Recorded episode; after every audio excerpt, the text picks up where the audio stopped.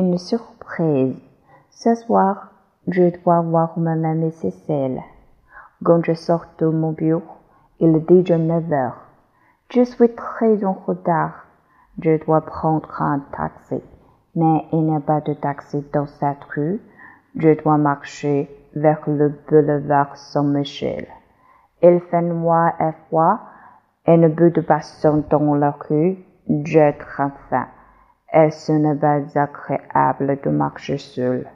Heureusement, je me téléphone portable sur moi. J'appelle Cécile. Elle est, en, elle est en train de préparer du bœuf et un gâteau au chocolat.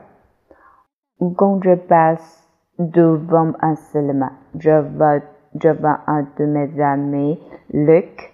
Il parle avec une jeune femme. Cette dame, je la connais. C'est le sur de Cécile. Ils se promènent là ensemble. Quelle surprise!